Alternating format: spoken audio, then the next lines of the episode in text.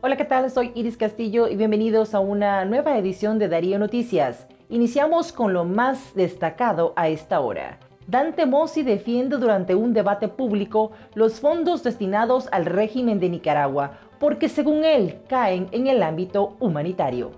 Increpado fue el representante del BESIE sobre los préstamos a un gobierno que ha sido tildado de cometer crímenes de lesa humanidad por el analista económico Manuel Orozco, uno de los invitados al debate, el cual expresó que había mucho cinismo en los planteamientos de Dante Mossi de defender el financiamiento al régimen de Ortega. Sin embargo, Mossi no titubeó al responder lo siguiente. Recabamos capitales para ayudar al desarrollo de Centroamérica y yo trabajo para todos. Quién es el líder no importa porque es elegido de sus países e incluso acusó a los medios de comunicación de tomar sus declaraciones fuera de contexto. No estamos escribiendo cheques a Daniel Ortega, nosotros estamos de acuerdo con financiar proyectos, estamos financiando cada centímetro de carretera, sabemos a dónde va la plata, dijo el director del BESIE. La postura del presidente del BESIE provocó múltiples reacciones, entre ellas la del movimiento democrático, quienes rechazan contundentemente la forma en cómo Mossi justifica los préstamos destinados al régimen de Nicaragua.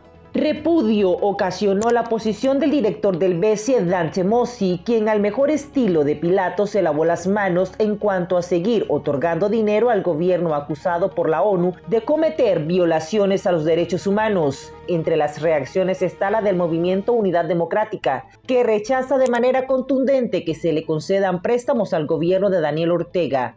Ante ello, Radio Darío entrevistó al abogado del movimiento de Unidad Democrática, doctor Danilo Martínez, quien asegura que el director del BESIE se estaría lavando las manos a lo que realmente se interpreta como una complicidad con la dictadura. Sin embargo, Mossi dejó claro que continuará oxigenando económicamente a Ortega al justificar que estos fondos no son para beneficiar a los pobres y que las decisiones no las toma él, sino todo el directorio.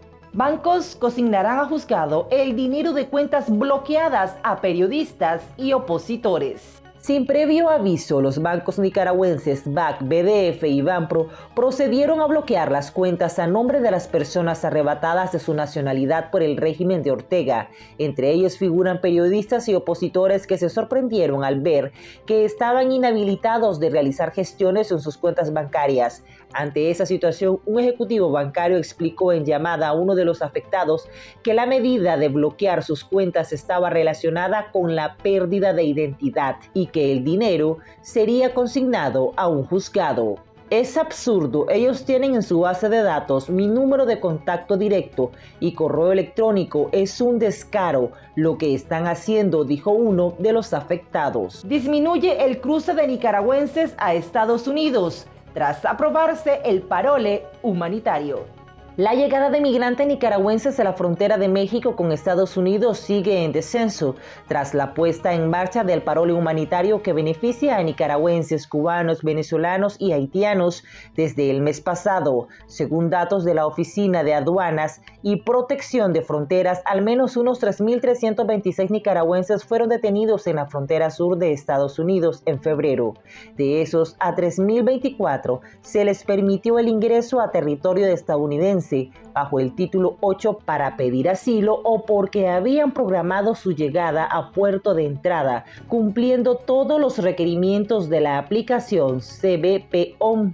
Los datos evidencian una disminución de más del 90% después de poner en marcha el parole humanitario que permite la llegada de hasta 30.000 ciudadanos por mes de los países mencionados, siempre y cuando cuenten con un patrocinador. El régimen sigue cortando cabezas a sus embajadores en el exterior. Esta vez le tocó al representante de Nicaragua ante Brasil cortando cabezas a los representantes diplomáticos de Nicaragua en el exterior es lo que continúa haciendo Daniel Ortega. Todo indica que los países que alzaron a voces por el destierro de los 317 nicaragüenses a manos del régimen y que les ofrecieron la nacionalidad estarían en la lista negra de la dictadura.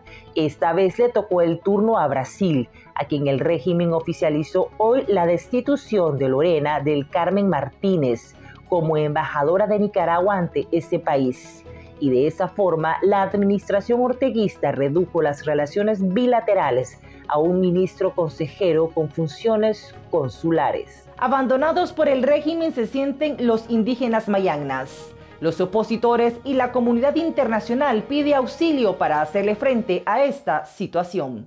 Entre la espada y la pared se encuentran los indígenas del Caribe nicaragüense, al no saber a quién acudir en busca de su auxilio ante la violencia que viven por parte de los colonos, que en su deseo de apropiarse de las tierras y explorar los recursos naturales de la región infunden el terror en los habitantes al masacrarlos y obligarlos a abandonar sus propiedades. En el último hecho violento contra los mayagnas ocurrido el 11 de marzo en la comunidad de Vilu, los colonos quemaron casas, iglesia, escuelas y mataron a cinco indígenas.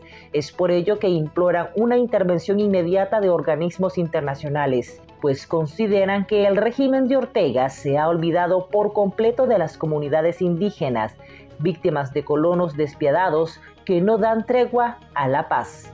Y para más contenido informativo, unite a nuestras plataformas en streaming web y redes sociales. Suscríbete en nuestro canal de YouTube en arroba Radio Darío.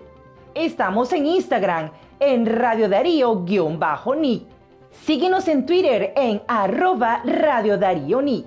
Dale me gusta a nuestra página en Facebook Radio Darío o síguenos en nuestro sitio web radiodarío893.com.